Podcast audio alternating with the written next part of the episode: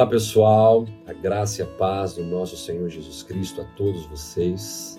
Sou o pastor Igor Abraão e tenho o prazer de iniciar hoje uma série de mensagens devocionais de tempo curto, porém de conteúdo poderoso para transformar a sua vida.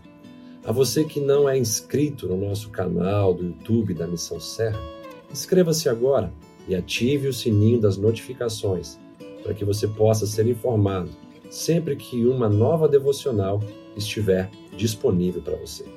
Também siga-nos no nosso Instagram e receba lá também desse mesmo conteúdo.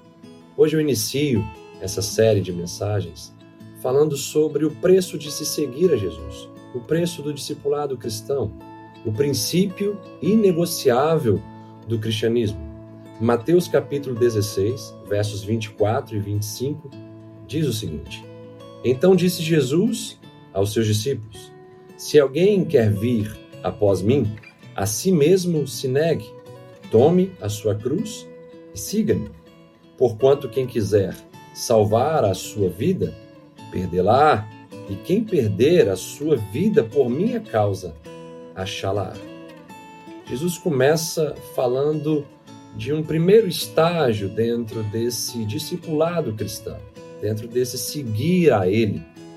E esse primeiro ponto é a submissão a Cristo. Ir após Ele significa que Jesus vai à frente e nós vamos atrás. É Jesus quem vai à frente dos nossos sonhos, dos nossos planos, dos nossos projetos, da nossa vida. O segundo estágio dessa caminhada com Jesus, desse discipulado cristão, é o negar a si mesmo. Isso envolve desistir de se autogovernar, de se autoliderar. Significa sair do controle da sua vida e dar o controle nas mãos de Jesus. E o terceiro estágio desse discipulado cristão, desse seguir a Cristo com verdade, na essência daquilo que o nosso mestre falou, é o tomar a nossa cruz.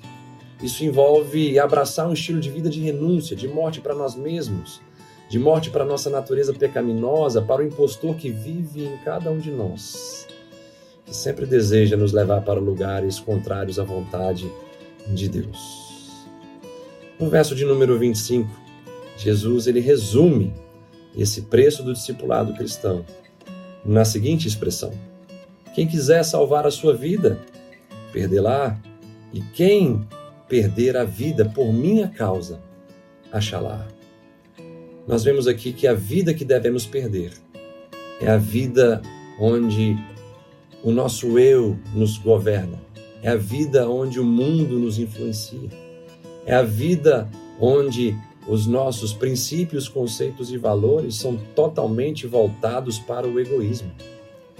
Essa vida nós devemos perder e assim nós conseguiremos ganhar e viver a vida que Cristo tem para cada um de nós.